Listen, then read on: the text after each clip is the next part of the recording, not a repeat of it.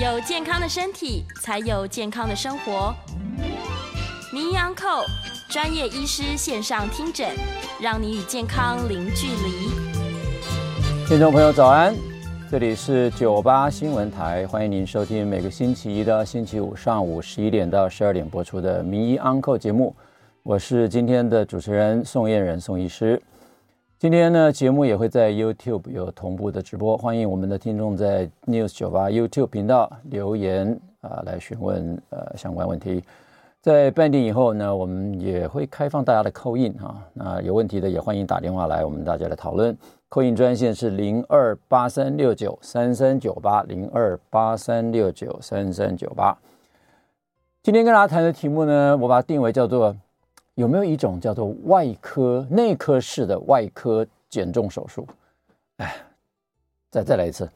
有没有内科式的减重手术？也就是说，这个减重手术呢，是开刀把胃做了一些呃切除啦，局部的切除或者缩小啦，或者绕道啦。那对于呃病态性的体重的过重的人，或者说这个呃体重非常难控制，但是有合并并发症这样的治疗方式。确实比起过去我们用饮食控制、呃药物控制达到更好的效果。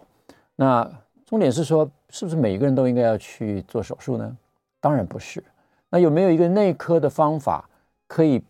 跟减重手术一样好呢？这就是想要跟大家来今天讨论的题目。会有这个想法呢，主要还是呃这个刚好啊，就是这个画面上所显现的，我在昨天。到这个减重外科医学会啊，我们叫代谢手术医学会，呃，做了一个分享，呃，大会邀请我呢，就非手术的减重治疗的趋势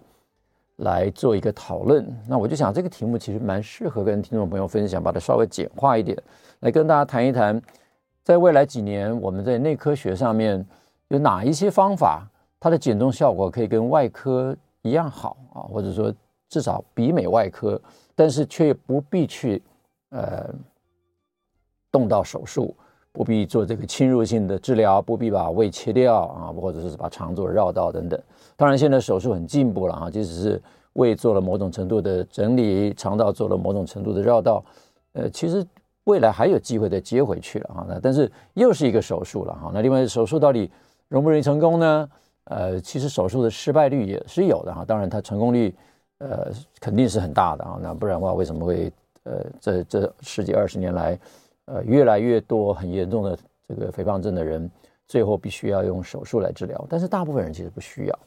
那我们我今天的大纲呢，就把它大概分为呢，重新探讨一下肥胖的根本原因，是不是因为吃太多动太少？那到底是不是一定要创造热量赤字？是不是你只要少吃多动有恒心就一定可以减重？第二个，我们来谈谈在非手术。治疗这个、呃、这几年来的趋势，以及拿它来跟手术来比，它中间有什么样的异同点啊？那这个其实是有很大的一个呃启示的作用，呃，对未来有所展望。那但是也要提出一些在这样的思维下面的一些陷阱。最后呢，我们再回过头来重新探讨一下肥胖的原因是什么？我们怎么样再回归到我一一一再强调或者一一再想要宣扬的饮食的策略？为什么才会有效？长期才会有效啊？那这个呃减重的趋势呢？这个题目啊，你如果想说减重新趋势这个关键字打进去，二十年来每年几乎都有人会谈减重新趋势。那方法不外乎大大类啊，不外乎就是饮食、运动、行为、药物、手术以及其他方法。但是呢，内容是不断的更新，表示说这个项目大致相同，但是方法却一再的改善。那坊间也有很多的保健品啊。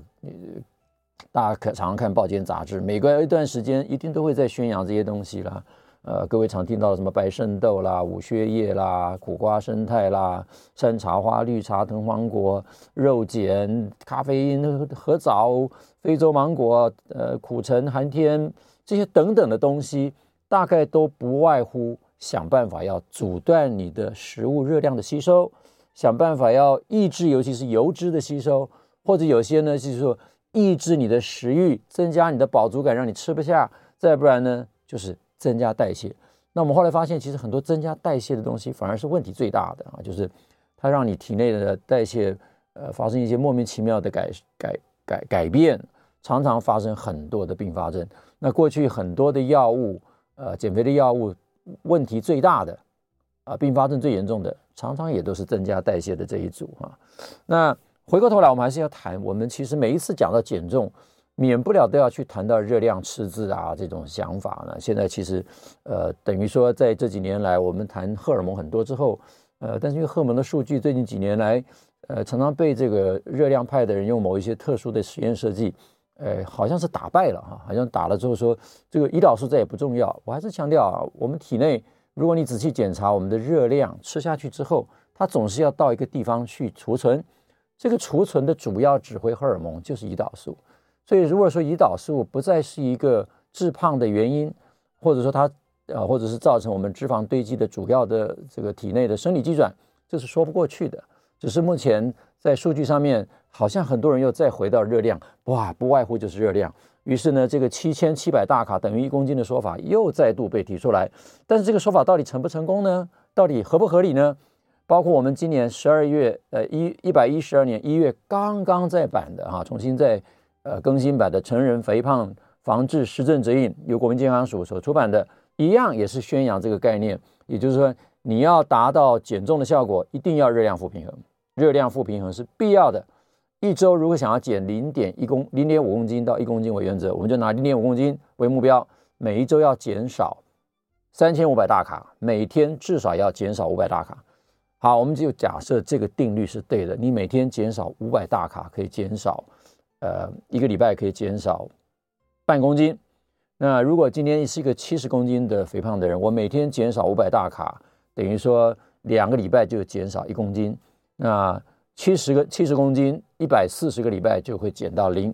那是不是应该到地球上消失呢？你用算术稍微算一下就知道，这个算术是不合理的。那实际上的验证。那这篇文章呢，其实是非常有名的一个学者，叫做 Kevin Hall。我在节目上面常常提到他，他是一个呃所谓的能量平衡论的奉行者，因为他本身是学物理的，他相信能量是守恒的，能量不会凭空被创造，也不会凭空被消失，它在你体内一定会遵守所谓的能量守恒的定律，也就是热力学的第一定律。但是其实我也常常要讲一件事情，就是我们人体啊，不是一个。封闭的热量体不是一个封闭的机械体，完全用物理学的热力学第一定律来解释，会有很多漏洞。我们光就拿热量的传递来讲，其实即使在热力学里面有所谓的第二定律，叫做热呃流失的定律，就是不不无效率的定律啊，也就是说一部分的热能的传递，一部分热量的传递会通经过热能来跑掉哈。那除此之外，其实生理学本身还有一个所谓的自我调节的功能，也就是说这个。能量代谢消耗量并不是固定的，它会随着你的身体状态而改变。因此，它的呃计算的公式用每天负平衡五百卡，你的身体就不会让你达到负平衡五百卡的效果。那这是他当年在二零一五年就是为了这件事情做了一个非常严密的实验。他找了一百四十名健康的人哈，二十一岁到五十一岁，BMI 呢二十一岁二十一到二十九岁，从瘦的到略胖的都有。他根据每一个人的体能体能状态，在研究一开始的时候，就用非常严密的方法，用所谓的双呃 doubling label water，就是用两种放射线物质去标定的水吃进去之后，再用所谓的 DEXA 双能量光子分析来测量这个人的体组成跟他的重量以及他的热量需求，然后依据每一个人的热量需求，给他两年的期间提供指定的饮食，每天。减少百分之二十五的热量，我们这样讲好了。如果一一般人平均一天摄取两千卡，百分之二十五刚好就是五百卡。所以它的概念也是说，我就每天让你负平衡五百卡，百分之二十五。结果各位看到这个图形，从一开始的二十六周半年内，的确很明显的体重下降了，然后马上进入停滞期了。然后到了一百零四周两年的时候，大部分人都没有再继续减，不但没有减，还往上回升了一点。所以每天负平衡五百卡，并没有办法让你的体重持续的下降。那这同样的再往下看，热量摄取比较多，就一定会变胖吗？是不是一定要热量负平衡才会变瘦呢？这篇文章更有更有趣了哈，这是二零二一年发表在《Nature Medicine》，是一个非常高档次的这个期刊。那早期呢，其实这篇文章刚出来的时候，呃，很多人说这篇文章是打脸了这个所谓的生酮饮食，说生酮饮食没有比较好啊，低碳高脂饮食一点都不好，我用低脂高碳饮食一样可以达到减重的效果。但是各位看啊，非常有趣啊，这个这个文文章的解读，其实看你从哪个角度来看这个事情。第一个呢，他说啊，他先打脸。因为过去我们都认为说吃生酮饮食或者是低碳高脂饮食比较容易达到饱足感，因此你的热量摄取会受到限制。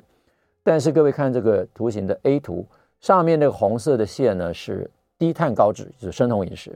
下面绿色蓝色的线呢是低脂高碳，就是一般呃比较高碳水的食物。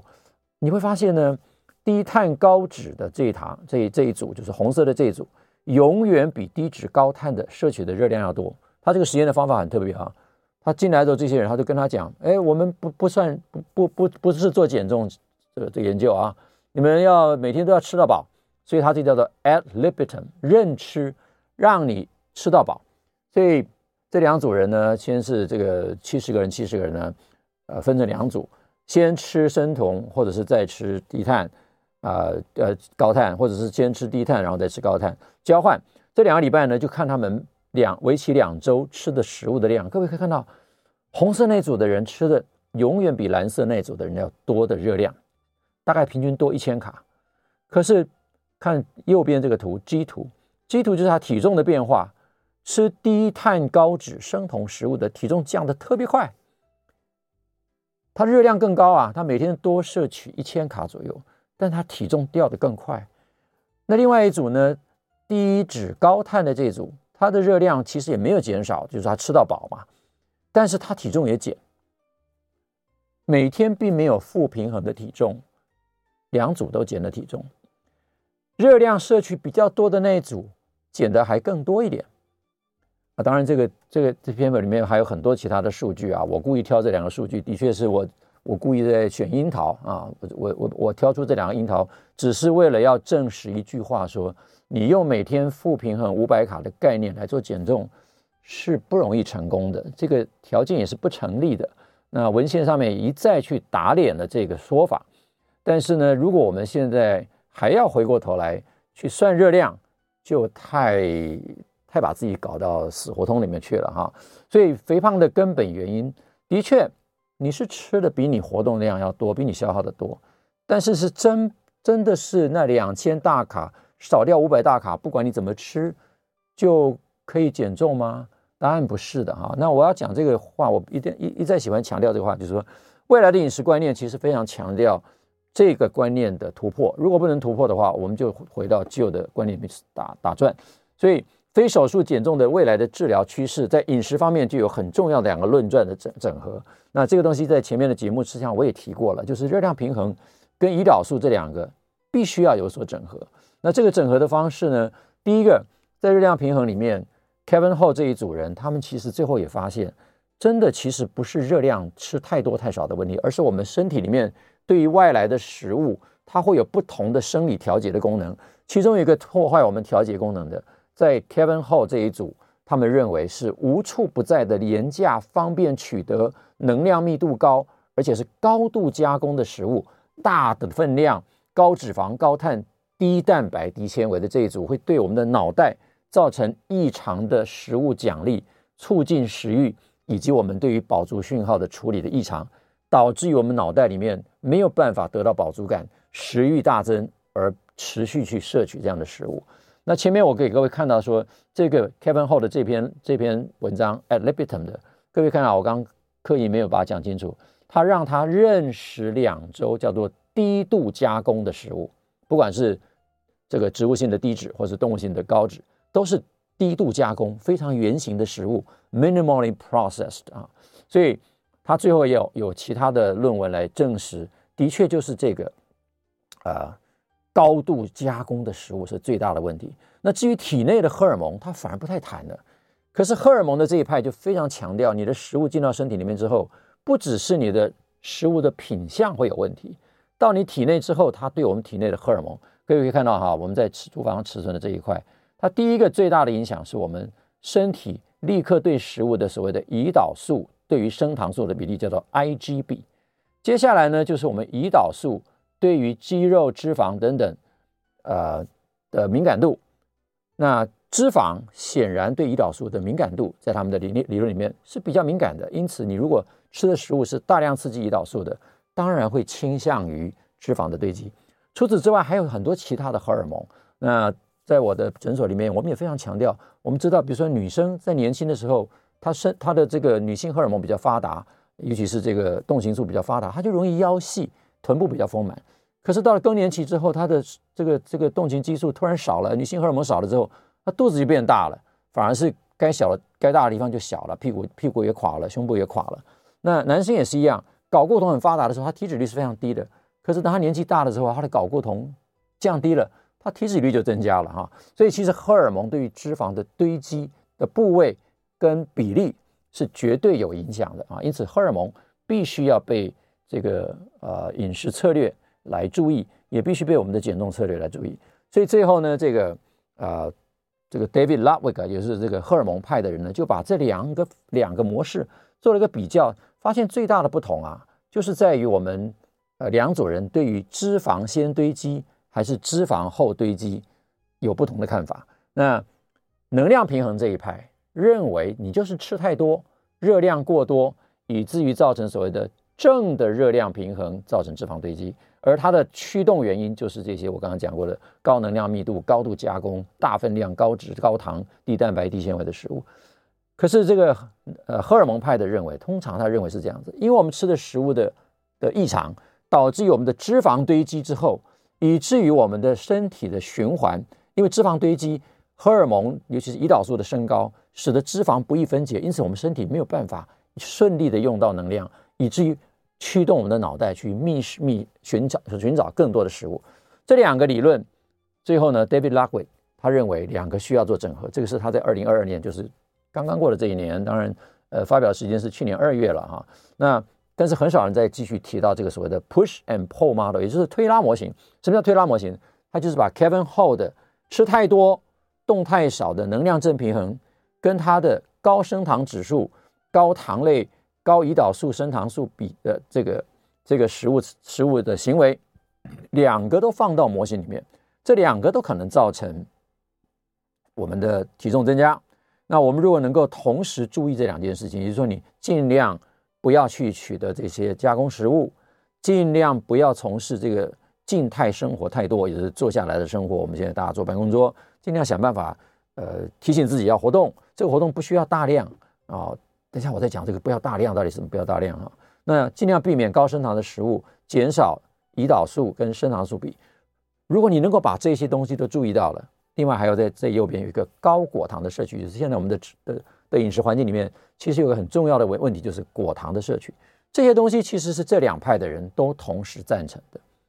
那如果现在我们有一个饮食的策略，把这些策略通通都涵盖进去，是不是就不需要太去在意所谓的热量负平衡？因为你用这种饮食的方式，你的体内会自然有一个荷尔蒙的调节，对于你的热量的摄取有一个自然的调节机制。第一个，你不会过食。所谓过食，就是。多五卡是不是叫负正平衡？多五大卡你说不会胖，那为什么少五大卡会瘦呢？那少五百大卡可以瘦，为什么多五百大卡就一定要胖呢？啊，这个这个平平衡正正负平衡之间其实是我们的生理在调节，这个是我想这个呃所谓的推拉模型整合模式最重要的一个概念。那今天我们的重点其实是要谈到说外科手术出来之后，其实打败了所有我们内科式饮食策略跟药物的策略。所以这些年来，其实内科的减重常常被丢到一边去，认为效果就是比较差，认为就是没那么好。那这个是我在二零一六年参加这个北美肥胖医学会当时的这个主要的演讲者，一个 keynote speaker 啊，是英国伦敦呃大学院啊，Uni University College of London 的减重中心主任叫 Rachel Batterham，他当时呢就讲了一个非常重要的演讲，他说的他们的减重中心也有外科手术。他也发现外科手术的效果比较好，他就去研究外科手术跟内科的治疗最大差异在哪里，在于外科手术结束之后呢，有很多的肠道荷尔蒙的分泌是改变了，所以他就讲了一个题目：我们是不是可以利用肠道来治疗肥胖症？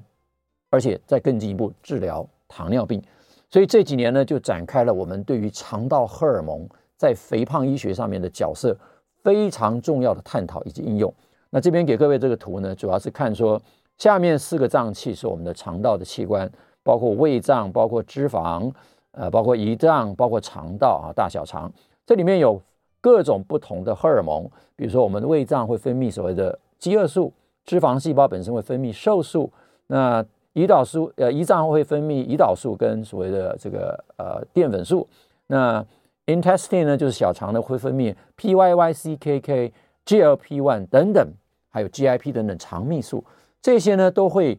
回馈到我们的脑区哈。上面这个下面四个脏器之外，从中间中段下方开始。各位可以看到有两个脑核哈，呃，上面分别写 AGRP、MPY 跟那个 POMC 哈、POMC 这两个 neuron，那这分别就在我们的下视丘的弓状核，也是控制食欲的主要中枢。这两个脑核啊，AGRP、MPY 这个核呢，刚好就是抑制食欲，呃，或者说造成饥饿感的这个这个脑核。那 POMC 呢，就是造成饱足感的脑核。也就是今天，如果我们可以找到一个。肠道的荷尔蒙跟这个脑核的关系，我们有没有办法用荷尔蒙的方法来让我们的脑袋觉得我饱了，减少我的饥饿感，以至于最后能够控制我的摄食行为，达到良好的饮食控制呢？这个就是外科减重给内科医学一个非常大的启示。从二零一六年到现在开始大规模的研究进行，那的确也有很多的药物上市啊，荷尔蒙减重。变成一个显学。那这几年来，各位在坊间听到的瘦瘦针，其实就是这个荷尔蒙、肠道荷尔蒙减重的大概它的原始模型。可是马上在未来的几年，因为这个东西的成功，肠道荷尔蒙的组合运用、组合拳的方式，或者说更深入的、更细腻的治疗的疗程，是不是有可能？就取代了外科手术，达到跟外科手术一样好的效果，而不必挨那一刀呢？这就是今天我们在下一个阶段，呃，下一节要来谈的。那下一节呢，也欢迎各位 call in，在我还没谈之前，call in 电话是零二八三六九三三九八零二八三六九三三九八。我们先进广告，回头来我们继续谈内科式的减肥手术，有可能吗？听众朋友早安，欢迎您回到九八新闻台名医 Uncle 的现场，我是宋彦仁宋医师。那呃这一节呢，我们可以接听听众朋友的 call 固定电话是零二八三六九三三九八零二八三六九三三九八。在还没有电话之前呢，我们继续来谈肠道荷尔蒙作为一个减重的新策略，有没有可能跟外科手术，就是我们的缩胃手术啦、胃绕道呢一样的好？那这个启示，我刚刚在前一节已经稍微提到了，主要是因为做胃绕道手术达到的减重效果，让内科医师非常的好奇，以至于做深入的研究之后，发现原来胃绕道手术是引起了我们的肠胃道产生了非常多的荷尔蒙的变化，分泌了更多的这些肠道荷尔蒙。那于是乎呢，这个呃内科医师们就想，如果我们把这些肠道荷尔蒙纯化，有没有可能来模拟？外科手术的效果呢？答案是 yes 啊。那我先接听一通这个林先生的电话之后，我们来继续谈为什么肠道荷尔蒙可以模拟外科手术的效果。来，林先生，请说。哎，孙医师您好哈。嗯，那个我想请教的问题就是说，您今天提到这个内科式的减重方法跟外科式的一个减重的方法的一个剖析了啊。嗯。然后我想请教的问题是说，您之前在谈到这个减重的时候，都有提到说，这个五年呐、啊。你能不能减下来不是重点，你能够维持得住，这才是重点啊。是。那如果是内科跟外科的比较，我无意比较谁孰优孰劣哈。但是就是说，这外科成功让人减下来之后，这个心态放松了以后，他们的这个反弹的力道呢，就是五年过后的反弹的力道，会不会比我们用内科式的这个反弹的力道来得更大？甚至变得比以前更重。以上跟您请教，我来这样收听，谢谢。好，林先生这个问题非常好啊，这也是外科医师其实比较自豪的地方，就是的确外科手术之后的复胖率比内科方法要来得好，也呃就是比较成功啊。理由很简单，就是因为内科其实呃，主要就是一些饮食跟药物的策略。你药物一停掉，饮食的方法一一一一没有注意，其实很容易复胖。那外科有没有失败的例子呢？外科失败的原因也都是因为饮食跑掉了。可是外科的病人为什么比较容易，或者说不能说容易啦，就是说他遵从度会稍微高一点。其中一个原因是因为他的胃被严格的做了某种这个大小的限制，所以他其实吃不了那么多。但是其实外科的手术病人有一个长期的问题，就是营养不良啊，也就是说。这个外科式的手术虽然可以达到比较好的体重降低的比例，但是并发营养不良的情况是非常多的。它有很多的并发症。这个外科医师其实在外科手术后的病人的照顾，他们也是非常注意。也就是说，这类的病人虽然成功的解决了体重一个问题，但是创造了另外一个营养必须长期注意的问题。那这个我想在更长的这个呃研究会呃再度去显现这两个。呃，方法的优劣了哈。那的确，你刚刚虽然无意比较孰优孰劣，但是内科医师跟外科医师在这两个方法上面，或者我们作为减重的医师，其实非常注意这两个方法的优劣。那我今天特别要提说，为什么内外科手术给了内科医师非常多的启发，就是因为它不光是热量的减少而已，而是一个非常重要的荷尔蒙的变化，让我们注意到说，即使是早期我们所谓的袖状切除、胃束带。最最后做做的胃绕道，跟现在所谓的单吻合口的胃胃胃胃绕道的手术啊，胃整形的手术，那这些手术的术式其实效果也是不一样的。同样都做了饮食内容的限制，都是吃不下，可是为什么不同的术式、不同的手术方式却有达到不同的效果？其中胃绕道的效果最好，就是因为它把胃直接接到这个中肠的地方啊，这个肠的中肠的地方就发现呢，这个地方刺激肠道分泌。肠泌素的效果最好，于是肠泌素这件事情就被非常提、非常聚焦的提出来。深入研究之后，就发现说，原来肠泌素是一个调节呃食物控制非常重要的一个荷尔蒙。它不只是直接对脑袋哈，因为有些肠泌素分子比较大，不见得会进入脑袋，它一样有减重的效果。那就是说，肠泌素它本身就会调节胃的这个弹性，所以对于所谓的 ghrelin 饥饿素的敏感度，它会调节。对于肠道的蠕动的速度，它会调节，使得你的食物进入十二指肠的速度会得到调整。这个调整本身就会让我们的食物的摄取的速度，那同样的，因为摄取的速度导致我们荷尔蒙跟升糖素上升的比例会不同，所以最终它还是跟热量的摄取的内容跟荷尔蒙的调节是有关的。重点是这样子哈，我这个图看起来很复杂，主要要给各位看几个地方，就是。在聚焦的部分呢，我英文字给大家翻译，中枢神经的角色被不断的讨论，GI system 就是肠胃的角色被角色被不断的挑战，这个这个呃去聚焦，这里面呢其实最重要的发展是这几年来这个 GLP-1，就是现在我们在市面上讲的瘦瘦针，台湾现在有的这个所谓的呃 liraglutide 啊，就是我们的 Saxenda 善纤达，那很快的今年理论上诺和诺德公司可能会进来一周打一次的。叫做 semaglutide，事实上这个药已经在台湾存在了哈，它在台湾叫做 Ozempic 啊，乙妥赞。那乙妥赞是什么用途呢？主要目前还是治疗糖尿病，但这个药物其实它往剂量拉大一点之后，就会造成非常强的抑制食欲的效果。所以进来的这个药会叫做 Wegovy，它就变成一个减肥的肠道荷尔蒙。那马上正在要出来的，还在人体试验中的是一个 GLP-1。啊，就是现在这个瘦瘦病瘦瘦比这个程度，跟另外一个肠泌素叫做 GIP，这两个的共同的抑制剂复方叫做 Tirzepatide，这个也正在发展中，甚至于还有其他的肠道荷尔蒙正在研究的路上，被慢慢的加进去，最后很可能会有一个组合拳，就是这些肠道荷尔蒙会组合成一个新的呃模拟外科手术之后，这些肠道荷尔蒙的变化。所产生的一个人体荷尔蒙的东西，达到非常好的抑制的效果。那重点是这样子，我们在人类的脑区啊，本来就有几个对于食物的呃进食行为调节的这几个中枢，这几个中枢其实都受到荷尔蒙的影响，所以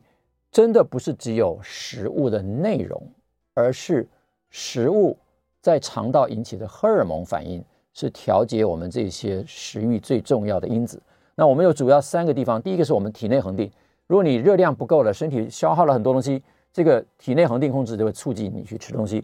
第二种是享乐，有些人觉得说啊，这食物好吃，我想念，吃下去好快乐，越吃越多，这是一种享乐的回路。那通常我们吃完这两个动作之后，在肚子饿跟享乐之后，立刻开始会有食物饱足之后的这种呃饱足感，甚至有这种恶心感、厌恶感，这个就会让你停止进食。可是有一些食物或者有一些荷尔蒙不够的时候，这个恶心感跟饱足感不存在，你就变成过食。啊，这就是我们今天要谈的荷尔蒙的作用。那这个荷尔蒙的作用的两个主要的核区，主要的反应分别反映在两个核啊，那就是我这个图的下方一个粉红色的跟一个蓝色的圆圈圈。粉红色的这个圈圈呢，是代表我们饥饿讯号的这个核区。那它来自于我们肠道当中，主要是我们来自于这个呃胃里面的饥饿素。会刺激这个所谓的 AGRP 或者是 MPY 啊，这几个神经生态啊神经传导物质所在的核区，或者是 GABA 这个核区，然后会造成我们的自律神经上面的行为，让你感到饥饿而去觅食。而我们食物进入的这个肠胃道之后呢，就会在肠道啊，在肝脏、在胰脏啊分泌出很多的荷尔蒙，包括我们讲的胰岛素啊，包括我们的肠道的这个肠泌素，呃，甚至有我们胆囊的收缩素。这些呢都会在我们整个身体里面流动，最后进入脑区的这个蓝色的区块叫 POMC，这是一个饱足讯号。那饱足讯号呢，事实上就会刺激我们的这个闭旁核的饱足感，让你的进食行为停止。所以这个神经回路，这个荷尔蒙的回路如果正常的话，你的进食行为就会是正常的，你的能量的平衡就会是正常的，你就不需要去计算热量。古时候的人从来没有算热量，在 Kevin Hall 的那个热量呃实验里面的一这这个二十个人，让他们认识，给他们吃低脂高碳或者低碳高脂的天然食物，他们也不需要去特别调节热量，他们就知道我吃饱了，因为他就叫他们要吃饱，但是他们体重都往下掉。那 Kevin Hall 的实验，我说我是用选樱桃的方式选择了两个实验。的确，他这里面很多的内容，其实这个很重要的内容是他在论文里面也没有强调，是到了后来他的演讲里面才特别特别讲的一件事情，就是说这些个受试者在他美国国家卫生院的这个病房里面接受他这个饮食治疗的人，在因为都坐在病房里面没事干，所以他就逼这些人每一天要运动三次，早中晚各二十分钟。任何形式的运动就好，但是你保证要二十分钟。所以他们给他带了腕表，带了计步器，脚踝上面还带了一个一个活动的这个测侦测仪，让你一定要离开位置去动二十分钟。这个运动二十分钟，在我看来，他这个研究里面最大的减重因素，其实是在这个二十分钟之内的运动，造成了很多我们所谓的 myokine 肌肉荷尔蒙以及肌肉分泌的一些跟呃食欲控制。甚至于跟脂肪堆积、体重控制有关的荷尔蒙，这些物质都会影响到我们整个呃呃体重的控制。那回来我就跟大家先简单的介绍一下台湾现在有的三个合法的药物，它分别的作用机转是什么？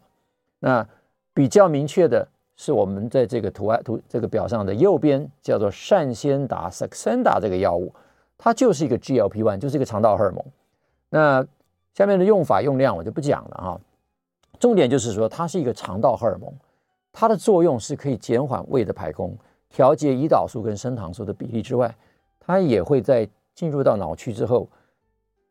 达到你的这个刺激这个饱足的讯号区，让你提前达到饱足感，让你减少饥饿感，所以减少你的进食。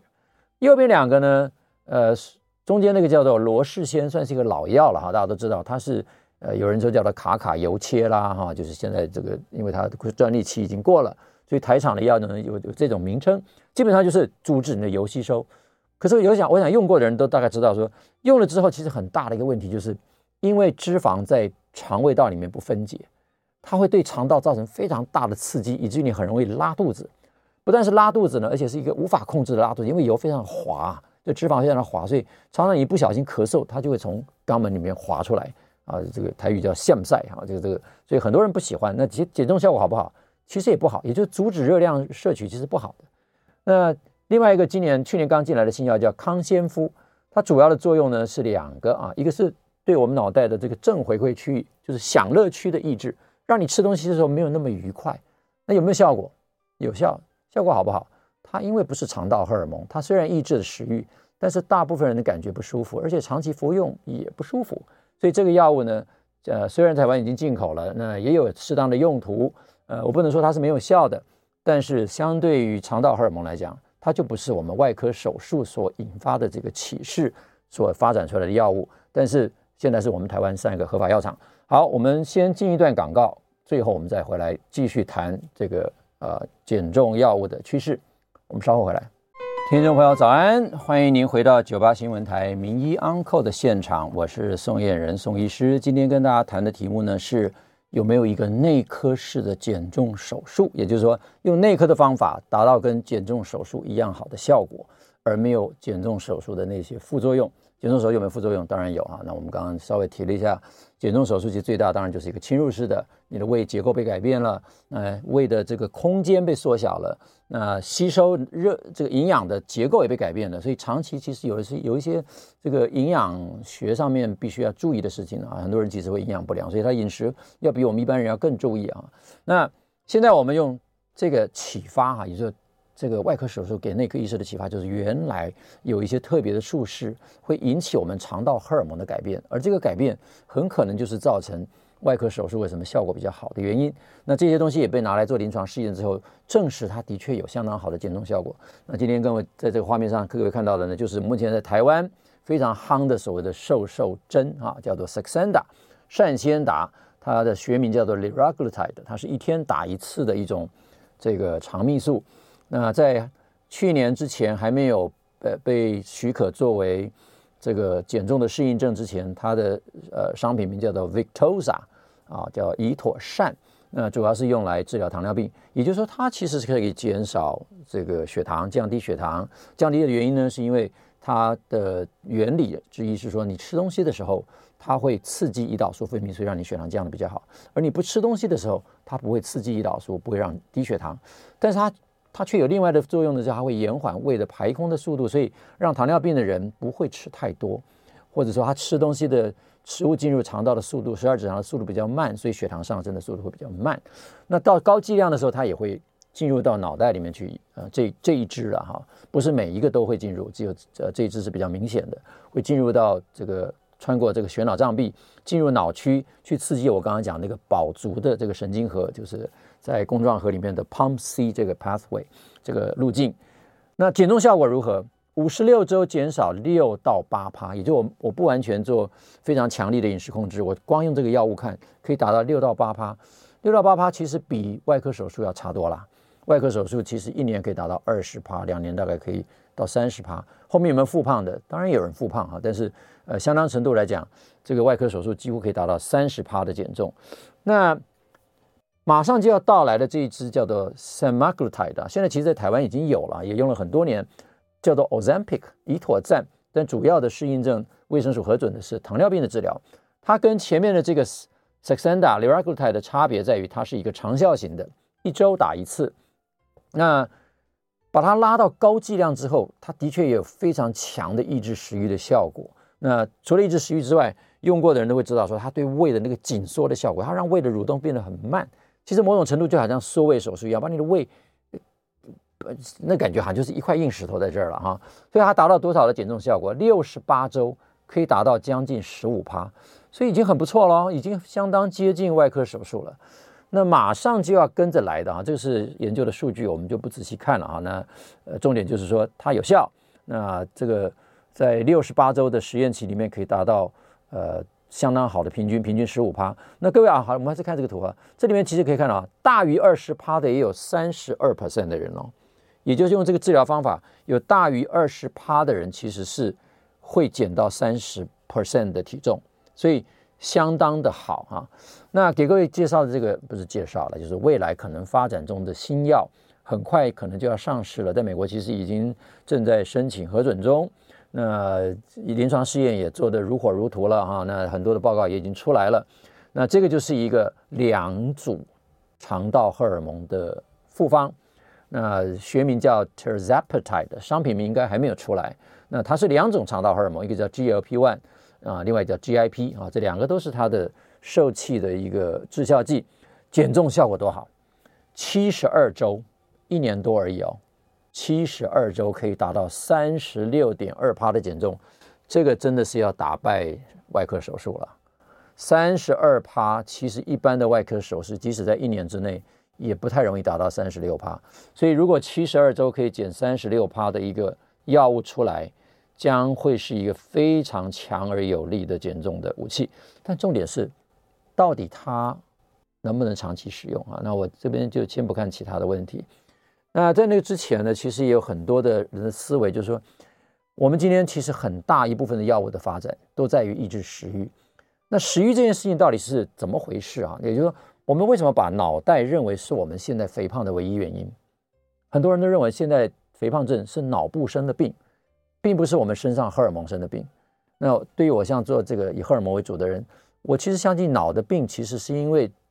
身上的荷尔蒙出了问题，而不是脑袋出了问题。为什么五六十年以前，在一九八零年代之前，世界的人都不生病？为什么八零年代之后，全世界同时变胖，全世界人同时生了脑病吗？不太可能吧。所以，全世界人其实比较可能的公共卫生的解释，是因为全世界人暴露到一个环境因子，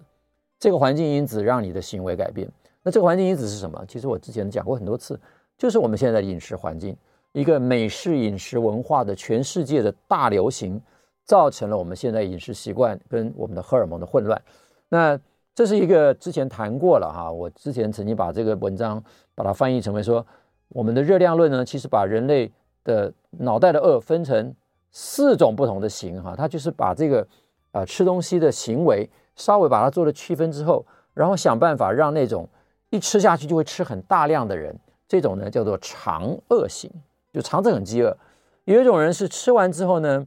就一直很想吃，吃的时候他不会停，吃的时间很长。这是脑饿型，那另外呢，有一种是这种，呃，肚子永远吃不饱的，啊，这个肠道一下子就消化非常快的。那还有一种是这种焦虑性饮食的人，所以他就把它分成叫做情绪饿、脑饿、肠饿，跟另外一个是热量代谢很低的慢燃型。所以这个完全是一个热量论的导引啊，哈。那用这样分法之后，他发现其实，呃，把一些人拿来分分了之后，的确可以分出某一些人倾向比较强，但是。也有不不明确的地方，就是混合型的人也占了四分之一，还有不明白的人占了百分之十五。所以你若把不明胖跟混合型加起来，有四十二 percent 的人其实是无法分的。所以，呃，我个人不是那么喜欢这个分法的原因，就是因为，呃，这个方法其实并没有太好。那根据这个脑饿、情绪饿、肠饿或者是慢燃，他们也设计了一套方法，但这套方法呢，这个药物啊，都是针对脑部的一些特殊的神经区域，都是跟情绪有关的。大部分的药其实，在台湾都是被禁止的，所以基本上在台湾目前只有康先夫可能对于情绪性的饥饿有一点点帮忙啊，那也许这是一个还不错的，或者对于肠饿型，那现在善先达就可以呃适用。那至于说什么用用这个慢燃型的啦、脑饿型的啦，这个药物现在在台台湾都已经呃呃禁止进口了。好，那最后一段呢，我们再谈一个药物的新发展，就是。既然很多人的思维都放在少吃多动这些事情，很多人就是不想运动。那有没有可能说，我们研究出在运动的时候产生出一种肌肉的荷尔蒙，或者肌肉的一些代谢产物，它却有减重的效果呢？我们知道，运动有一点点减重效果，对不对？运动完了之后，有些人饿，有些人其实运动完了反而不想吃。原来他们发现，运动完了之后，其实肌肉会分泌一种东西，这种东西呢叫做呃 lack，。这我中文我不会翻了，叫 N-lactoyl phenylalanine，呃，中文叫什么也不知道。那简称大家叫 lac-Phe。那他发现这个分泌完之后，把 lac-Phe 打到大白鼠身上之后，可以明显的减少大白鼠的食物的摄取，也可以达到明显的减重。各位看到蓝色呢，就是他打一般的控制这个安慰剂，啊、红色呢就是打这个 lac-Phe。那 B A 图就是它食物的摄取量，那 D 图就是他的体重的减少量。B 图是它的活动量，所以不影响它的活动量，但是却明显的减少了它的食量，并且明显的减少体重，所以等于说是，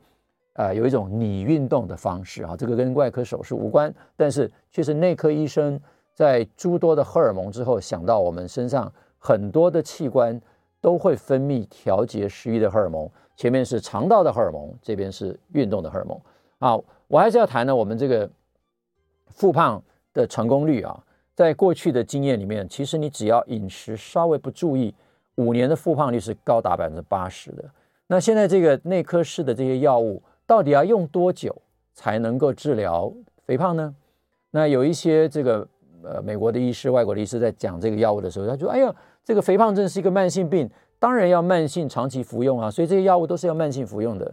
我个人是持反对的意见啊。那为什么我在一开始的时候特别要强调，在饮食策略上面，其实两派的人，不过不只是热量平衡论的人、荷尔蒙论的人，最后都已经找到一个共同的因子。也就是我们现在的致胖食物的环境，如果能够把食物做某种调整，其实你并不需要长期服用药物。所以我要讲到说，未来的希望跟陷阱就是，如果你能够在药物使用的过程当中达到很好的减重效果，同时也注意到食物的摄取的内容，你就不会陷入外科手术之后你的胃缩小，没有办法吃正常的食物，而没有办法做良好这个饮食行为的的培养。